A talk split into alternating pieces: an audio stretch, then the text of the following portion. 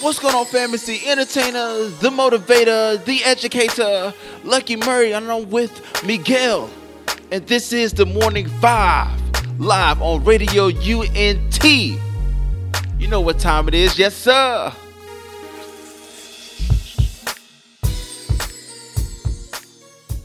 You got, Nah, you got the Against wrong the, series. uh, I don't know where you are uh, watching that game, Milwaukee. But that was the wrong series, Lucky. That was against the wrong uh, one, bro. Milwaukee. I meant to say Milwaukee, the Bucks, man. The Bucks, man. That was that was a good game, man. So That- who who got today, man? Who got today? We got somebody very special, bro. Very somebody very very very very special. Uh, we got this man, this young guy that I met. Uh, I would say like three weeks ago, and we were talking, and um, he was talking to me about his testimony and what he's doing and all that, bro. And it really, really impacted me, bro. And I said, bro, you got you need to come to the station. You need to come in a Monday for motivational Mondays. You know what I'm saying? Um, Yeah, we yes, got sir, yes, sir, yes, sir. Reed. Reed, how you doing, bro? I'm good, man. How you doing? I'm doing good. Lucky, bro, you got to Yes, listen sir. to this boy testimony. Um, and then I'm gonna let you ask all the questions you want. But he got he has to share his testimony first, bro. Um, so Reed, bro, could you please tell who who are you really, bro? And what are you doing here? Why I think that you could be so influenced to these young guys and and your testimony is gonna impact so many people. Why do I think that, bro? Um, I would say really just because like, yeah, I don't know, just the Lord being glorified through my life. Um, I'm a I'm a missionary with my wife for Youth with a Mission. It's like the global, biggest global international mission sending agency for young people. Um, we have a we have a YWAM base in every single country in the nation, including Iraq, Iran, um, South Korea, North Korea, everywhere in the world. We have a we have a base, and we're going and touching, we're changing lives. Um, initially, I grew up in Peoria, Illinois, which is about two hours and forty five minutes from uh, from Chicago and over in the Midwest. So could you claim Chicago then? Could you say you're from Chicago? You know, I- everyone asks that. I really don't try to claim Chicago. It's just like the closest reference point. You know, so it ends up kind of happening, but I don't claim that I'm from Chicago because I'm not. My town's got like, you know, close to a million right around it. So we're we're decent enough that we're on the map, but I wouldn't claim Chicago. So, um, sorry about that, people from Chicago. He's not Yeah, yeah, I can't claim it. Can't claim it. But most Chicago people know where Peoria is at, so we have a little bit of respect with them. Um, but yeah, dude, like I have like a really typical beginning part of my testimony. I grew up in a Christian church, grew up in a home. My dad's a pastor, walked through ministry my whole life. Um, had a baseball scholarship, ended up getting hurt, um, not going and pursuing baseball, and fell like drastically into drugs. Um, yeah, within a couple months, I was selling, I was pushing drugs. Um, within within six months of that, I was moving, you know, pounds, and I was just really, um, yeah, I was just really being influenced by like a lot of things. Um, I ended up overdosing um, twice. I was uh, I was actually sent to the hospital on overdose. Um, in my last overdose, um, my dad like brought me this idea of of going and pursuing missions. I was so scared for my life. I just gotten shot at like um, I think like three days before, and I was I was terrified for my life. My dad's like, "Well, if you go, you can go to YWAM, you can get clean. If you go to Youth with a Mission, you can get clean. At least you'll be safe for this amount of time." And I was so scared, I agreed to do it. Um, and I was like, "This is like the craziest thing ever. I'm never actually going to do this. I just want to get my life in a position where I can physically take care of myself, where I can mentally take care of myself, but I don't actually want to have a relationship, and I don't want to pursue the Lord." Um, so within that. Um, Th- That was your thought process. yeah, that was my thought process because like that's honestly how we have it. Like we're like we kind of put God on the back burner. We're like, oh my goodness, like God is a great option. It's a great idea. I know He's gonna always be faithful, but I'm gonna try to work everything I can in myself so I don't actually have to pursue Him. Because God is like a God that we have to burn bridges to actually like have a relationship. Like we actually have to initiate a process of like digging up the things and like burying the things that we need to to like pursue the Lord. Um, because like we can't come to Him and like like I don't know. But basically, No, I feel you. I feel You know what I mean? Kind Like- of- we kind of when you're younger, you do the same thing with girls. You go to Yeah. church because of the girl. You know, let's Yeah, be honest. like, facts. Yo, she's hot. I'm going to church. Facts. You know what I'm saying? Yeah. so go ahead. and like following the Lord really requires sacrifice, and I think I knew that, and I think like a lot of people actually know that, but there's like there's like a lack of us like submitting to the sacrifice that's actually needed to follow the Lord. Now, it's not saying that there's not like amazing joy and happiness in a relationship with the Lord, um, but there is like something that's like there is you actually laying down your flesh, and if you're not ready to do that, it's like it's a real crazy thing. Um, so I sold, I was selling cocaine to get money for my mission school. That's like how I was literally like providing. Um, and so I was like trying to do this thing. I was like selling blow um, to get money for my mission school. I got called and accepted from from YWAM Los Angeles, and I was so hyped that they're like, "Yeah, you got accepted into our school. You're gonna come in." Um, I was so so excited that I went in and did a bunch of cocaine with my buddies to celebrate getting accepted into this missionary program. We're gonna go across the world. Um, you gonna say something, Lucky? No, no, no. I, I said, wow. I'm just listening. Yeah. So I'm, I'm selling cocaine. I, got kicked out of my parents' house because I can't say no to drugs at this point. Um, so I'm, I'm not living at my parents' house. I'm living at my buddy's couch. Um, and I'm selling cocaine to try to raise money to, to get everything together that I can. And I'm absolutely failing. Um, turns out this person that I'm selling drugs for um, gets gets robbed um, off someone that I basically connected him with, and I get a hit put on my head. Um, so a month and a half from my mission school, I have to move to a safe house, and so I moved to a safe house completely out. No one in like my friend group knows. Like some of my family didn't know where I was at. Like I completely like just dipped. And the contingency of me me living at the safe house is I couldn't have a phone and I couldn't have any money. I couldn't go on any social media. So for like a month and a half, all I had was like my Bible, um, and I was just chilling for this month and a half, and like I was being restored back to like who the Lord was originally calling me to be. And I got to this mission organization. And I thought I was just like so, so perfect. And I thought I was so, so holy because I've lived like this month of purity. You know, to me, that was like a, an entire lifetime.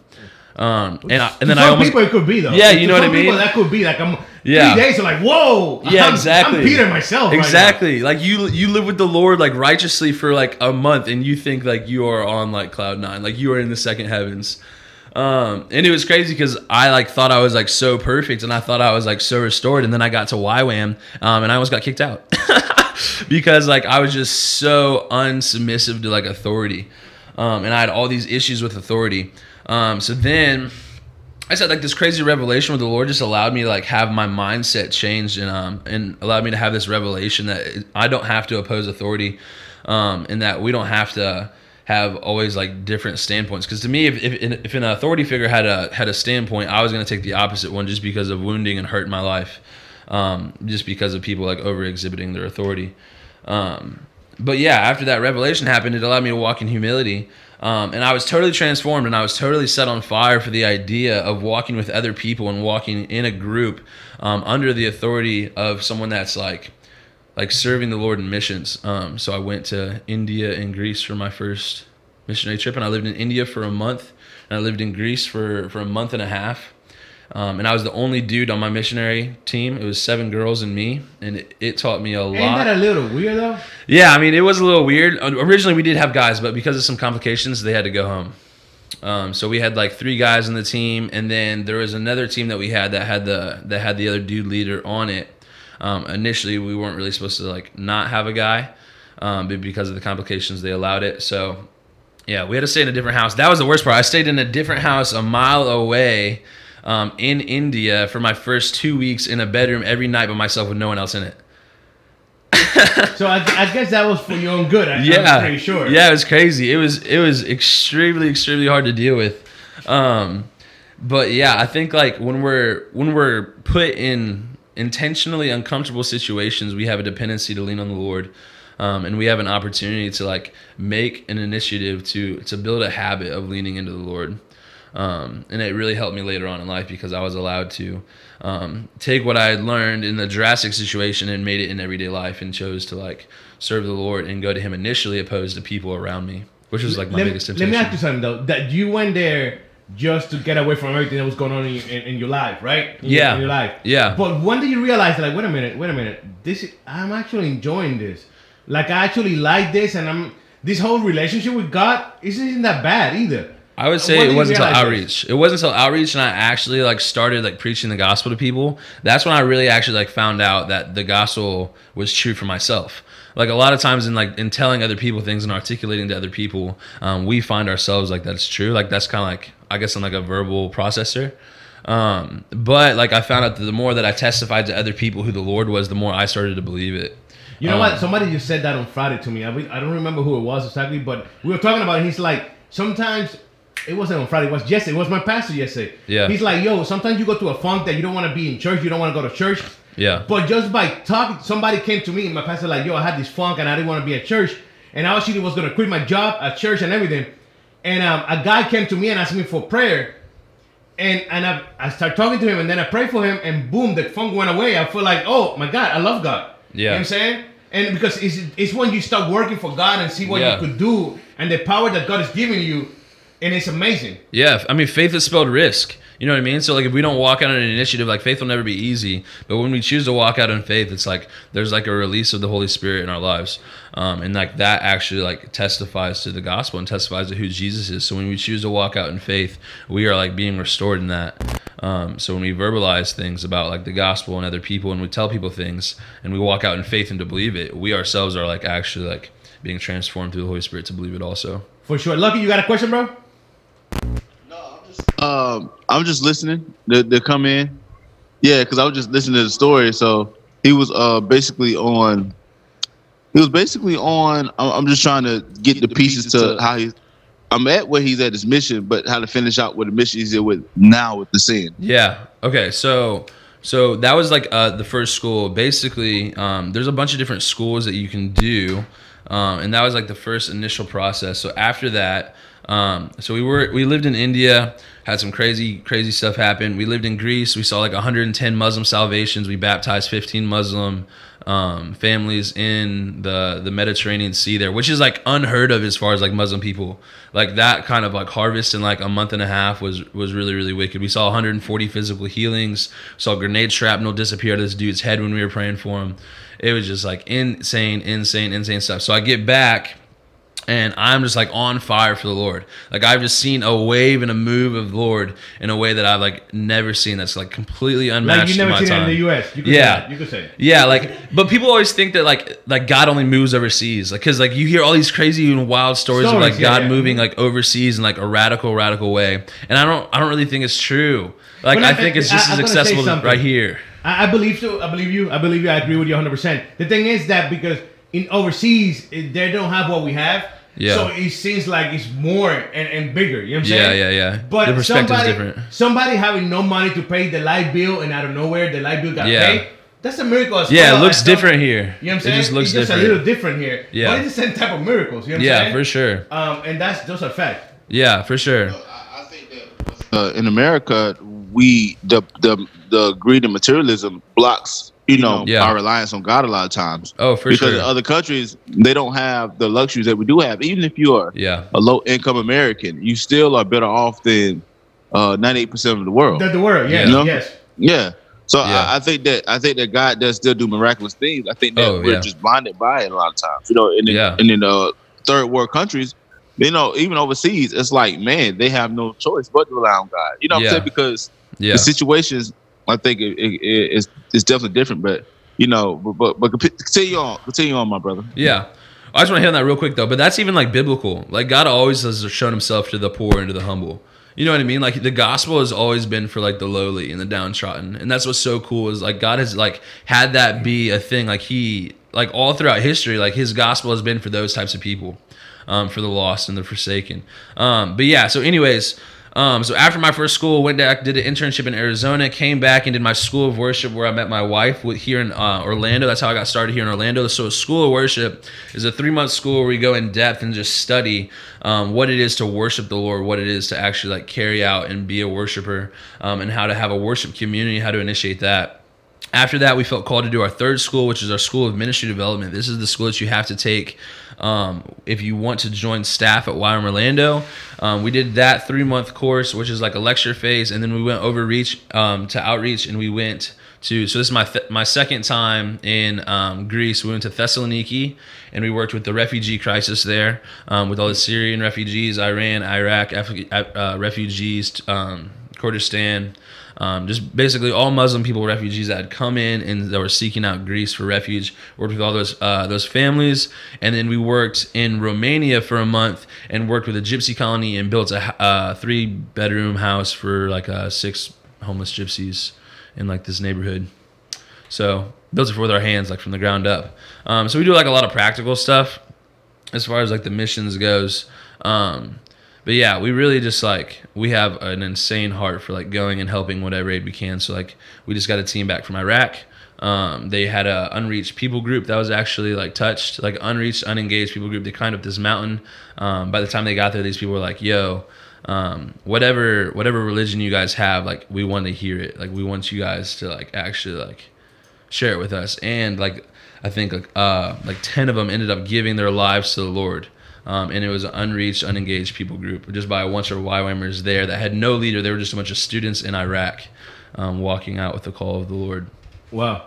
Question: And how did you join the whole the Send stuff, staff, and being part of this?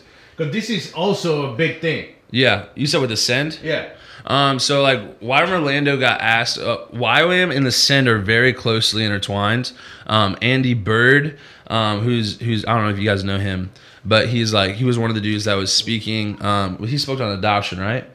He, I think he spoke on adoption and foster care. Um, but he he was on staff at, at YWAM Kona, and Kona um, had a lot of people participating in um, the send and had like a lot of influence. YWAM had a, had a huge presence of influence, um, and so YWAM Orlando is one of the bigger bases. Um, and our base leader Michael Berg is actually like really close with everyone else. Um, so we had the opportunity to actually do all the housing for the send. Um, so all the people that came that were coming in, all the leadership when they were scouting out the land, when they were scouting out like the stadium, everything like that, they were staying on the YWAM Orlando campus. Um, so we kind of had like that initiative um, of like we're gonna like cultivate this. We're gonna like we're gonna take this in and we're gonna like we're gonna do everything that we can as a base, as a mission sending organization um, to cultivate uh, like a just like a, a revival. Um, so because of that, we had like some cool opportunities. Like they asked us to play for the pre-rally Ascend in the Flood on some worship teams. I'm a drummer um, for YWAM Orlando, and so I guess I was just the right one that day. and so they're like, like yeah, you can. Uh, we will play with us for these two sets. Ended up having some crazy things break out. We played right before Upper Room um, one one evening, and it was just amazing. Um, so yeah, we've had like a really crazy amount of people just like seek out our influence as far as our worship community. Um, not necessarily because we're super super well known, but I think just because we've been steadfast in seeking the Lord, um, and we've pursued like uh, a desire to actually worship Him for who He is accurately and justly. Facts, facts. Um, yo, Lucky, you want to ask question? You want to go to music and come back with more questions for him? Um, the, the only question I have. After this question, we can go to the uh to the music. Uh, Yeah. you work for YWAM Yeah, uh, Orlando, and my thing is, as a missionary, uh, how do you are how you are able to support yourself? Because I know they may pay you a salary, but it, it may not be clearly the salary that yeah, you could get um, working in the world, and especially Oh, the type sure. of money that you was making in your past. You know, Oh, in- yeah. in, in, Oh, in your heard- you past heard that? life. Oh yeah. Oh oh yeah. yeah. Shout Well, out, So- shout so out to El yeah. Chapo. so we're like 100% off support, man. Um, it's really crazy. Like we, it's, it's really hard for me because as a man, like we have to like cultivate the finances in the household. Like we have to initiate the process of like being steadfast in our finances and secure. And the Lord has like totally asked me to lay that down. Um, and we are completely dependent on other people's support um, for us to go to the nations. So we have like a two thousand dollar a month mark that we like are like pushing and striving for, um, and people giving donations anywhere from like ten to hundred dollars a month, and they give consecutively to us every month for our commitment at YWAM. So we signed a two year contract of us going to the nations whenever we want to send a team, um, whenever we want to lead a school, whenever we want to lead a program or lead worship or whatever it is. Um, for two years, we are fully committed to the mission organization. Um, so people giving that increments um, anywhere from you know five bucks to a hundred bucks, um, but we have to have two thousand dollars in support, and we don't actually get um, like really like a payroll. Um, that money goes to our food, our supplies, our living expenses, our housing, um, and all of that. But yeah, they don't we don't really get a check or anything. I, I don't get a weekly paycheck from YWAM.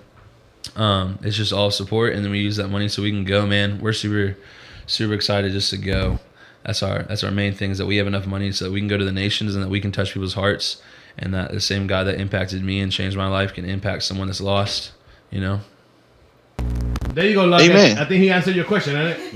Yeah, yeah, yeah. It's my Yeah. question, man. Let's go on break, man. Cool. We're gonna we come back music. for the We're coming back. We got more questions.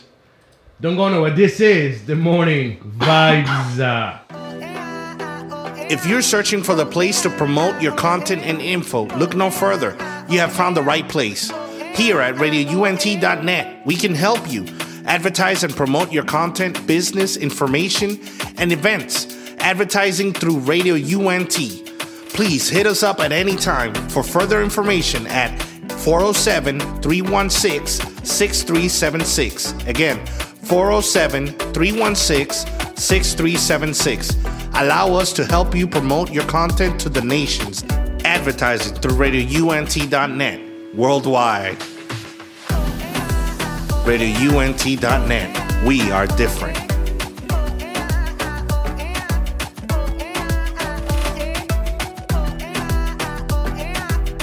Yo, yo, yo, yo, we are back to the morning vibes here with Lucky Mary. Lucky, bro, are you ready? You look lost again, Lucky. What's going on, Lucky? Nah, man, my I, I believe my wife went out the door, and I think she uh She, she didn't leave, bro. She coming back. Don't worry about it. no no no she went out the door, and I think she she run the doorbell. Oh, I think she got in, inside, man. Okay, Look Okay. at look at my boy, Lucky, look, my boy Lucky Mary loving his wife. Like I, I, I think she left. man. Alright. My wife, my wife went out the door. hold on, people. I'll be right back. I'm My sorry. boy- Give me one second. Yo, yo, Reed, bro. Uh, we were talking to Reed over here, um, and he, wa- you were sharing your testimony earlier in the first part of the, of the interview, Yeah. um, of the show. But I, I got a question for you though, What's up? and, and my thing is, you said you had a, a problem with with people telling you what to do and all that type of stuff, right? Yeah.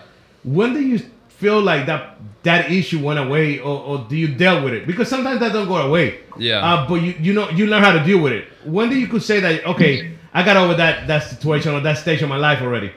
I would say like part of it was just um was just forgiveness. Like I just had to choose to forgive people that that never asked um or never apologized. I would say that was like a huge part in like resolve for like my easiness um because I think like there's a lot of presuppositions that I had that I hadn't experienced one person um so I was automatically projecting that on the next person with similar character or attributes um when they didn't do anything in correlation to the initial feeling.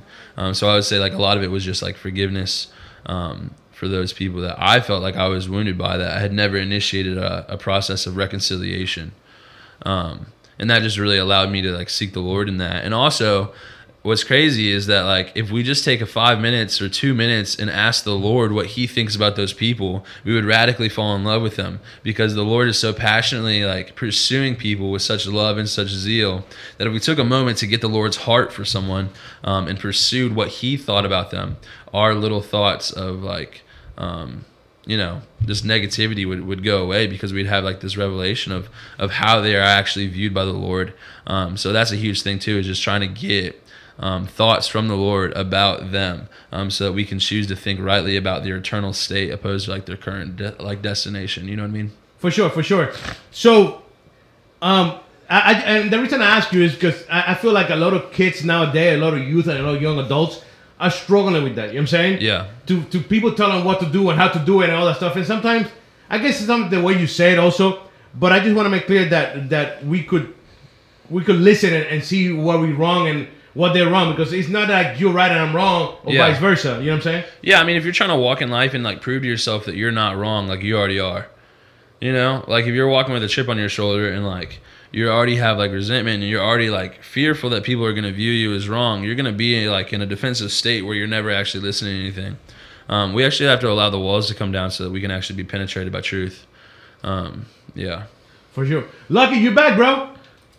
Yeah, man. My, my wife uh, left the key in the house. But, uh, but my question is this, man. Yeah. Um, you know, doing the missionary work, you know, depending on God to do different things, and seeing God's amazing, uh, just providing your life. Yeah. Uh, do are, are you saddened by Americans and how, you know, we are very blessed, but yet still Yeah. we want more. Yeah. You know. Yeah. Um, I try not to let my my like my experience with other cultures like dictate how I view Americans. I think it's really just like it's like a personal thing. Because if I do, then I'm just gonna get to like this narcissistic point where I'm just like hating America, and that's not like of any benefit. Um, that's not uh, gonna actually produce any growth. Um, what I want to do is I want to I want to personally experience and, and teach people how to experience the Lord. Um, so that way, like their families are transformed after them themselves, and then their their neighborhoods, their their communities, their lives. I don't I don't really like want to like come back and just like be like you guys are like so so so ungrateful um, because I was too, you know, and we still are. Like us as Americans, we have like a lot of privilege. We have a lot of the self sins, like self sufficiency, um, pride. We have a lot of things that are like rooted in ourselves and arrogance. Um, but it's all being like evaporated through a relationship with the Lord. It's not going to be extinguished over day. You know what I mean? So I have to like champion the process of having resolve with the Lord. Um, it's not but it, is, yeah, it, is easy to get mad when you come back and like there's people that have been starving and you've seen people like dying of like starvation and then you come back to America And and, then you see people throwing food away. yeah, exactly. Like you know, and you just want to like have like a rage fit because you're like you're so righteous because you were just overseas, right? Like you're like so, you know what I mean? Like you were just Yeah. doing the Lord's work, and then you these people are throwing away their food, and it's really just not like that. Like He's got grace for them too. I feel you. You Yeah. know, like it, yeah, we really have to tap into that. But you know what? And it's true what you're saying. Like we couldn't compare. We were we were doing it earlier, talking about how Yeah. the U.S. and and and overseas and stuff. But it's it's just it's just who we are. You know what I'm saying? Yeah. And, and I'm not saying that we're right or we're wrong. I'm just saying that that's who we are, uh, and we could not be comparing exactly um, everything that we do with them or them with us because it's completely different. You know Mm. Yeah, it is. Um, you know, I'm pretty sure if we give them a TV and a tablet and a, and a phone, they probably will be acting like us too. You know what I'm saying? Yeah, I mean, if they had the opportunity to, you know, you know, they're just working with what they have. Um, Yeah. They're just doing the best with what they got. You know what I mean? It's just their culture, and that's what their life is like. Um, For sure. you know? For sure. Um, yo, I got a question. What's next, man? What's next for you? What what? Um, I know that you just got done with missions no long ago and all that stuff, but Yeah. what, what what's your next plan? What's next? So right now we are in like a, a fundraising area. Um, so we're actually coming on staff with YWAM Orlando as active staff members and missionaries, signing our first two-year contract um, in the summer, which is like less than four weeks away. Um, so less than four weeks, we will have the next two years dedicated to go and serve the Lord in, in any nation that He calls us to. And we're so excited for the opportunity to go and serve people, um, and love and champion them and show them the love of Jesus Christ. Let me ask you something, and that's Yeah. awesome. That's really awesome. But when this happened, when they're like, "Hey, Reed, uh, you're going to I don't know, whatever," Yeah. um, you had to, you guys have to drop everything you guys doing. No, so we kind of have like a little bit of uh, times up. A lot of times we'll have like a couple different options and we'll pray over the options. So we're like, okay, we're either going to go to you know North Korea, we're going to go to Japan, we're going to go to Iraq, um, and let's let's pray over these options. And then we pray, and then we'll we'll make our decision, and then then we'll lead They all, the they students all that sound way. so difficult. Yeah, right. well, I mean, like every every culture does have its strongholds. Every culture does interact with missionaries differently. Every culture does interact with, especially like white people, differently, um, and how they view them. Like in India, you're like idolized. You know, like in like Muslim countries, you're like looked at like really, really, really weird. You know, and then if you have like tattoos in like Japan, like you're a gang member. Um, so it's Yeah. like you have to like you have to understand how like you're going to be perceived in these other cultures um, and that's why one thing that we take is like we take like a class about the culture and we learn about the culture um, so that way when we go we can actually minister effectively because we don't want to offend people and we don't Right. want to go and hurt people we want to go and we want to soften their hearts so that way when, when the next person comes um, with the same you know look as us they're actually like able to listen to them um, because they've had a cool experience with us so we actually want to do like in-depth training so that when we go um, we have effective ministry So, so this summer, in a few weeks, I would say a few weeks. Yeah, like four I- I- weeks. Well, summer by by the the four cycle thing because, but right now it's so hot in Orlando that I feel like it's summer. Like It's a long time bad, man. It's bad. But um, so this summer you will be signing for two years. Yeah, two year commitment. Um, in those two years you could travel to like three or two different countries. yeah, I would say within with it, it's realistically possible that within the next two years we could travel to to over six nations. Wow. Um, when you travel to these places, how do you get the support, the money, the food, the the place to stay, the traveling? How you do this? The Lord. Uh, we we've built connections. You know what I mean? Like we we've really we've really built connections. Um, YWAM has been great at cultivating relationships. So when we stayed with India, um, we stayed with a local pastor. When we stayed in Greece, we stayed with a local Airbnb, and we you know stayed at a church. Um, we have just like had these relationships, and there's there's local Christians everywhere. Um, there's there's people that are doing ministry in every nation now. Like it's it's global. Like Christianity is global. Um, so we have these relationships through word of mouth, through hearing about them, through sending teams there before, and um, we trust them, and so we send our teams there with them because we have they have a track record of um, cultivating our teams and, and sending them out. So yeah, we have a relationship with different individual people in every single nation, every group. Um, and then, so like when we lead an outreach team, we know people in India and we know people in Nepal now because we ourselves have been and connected with the people. So when we lead an outreach to India and Nepal, we have a place to go because we know that all we have to do is hit them up and say, hey, we want to send another team. We want to come there. We want to do ministry. And they're like, okay, like when are you coming? Yo, Reed, I noticed something that for the last, I will say, five, ten minutes, you'd be saying, we, we, we, uh, us, us, us. And Yeah. every time you look, you look to the side to your wife. How important is to you to have your wife in all these missions and going with you to these places? Oh, dude, it's crucial. Cause like I'm like so not level headed.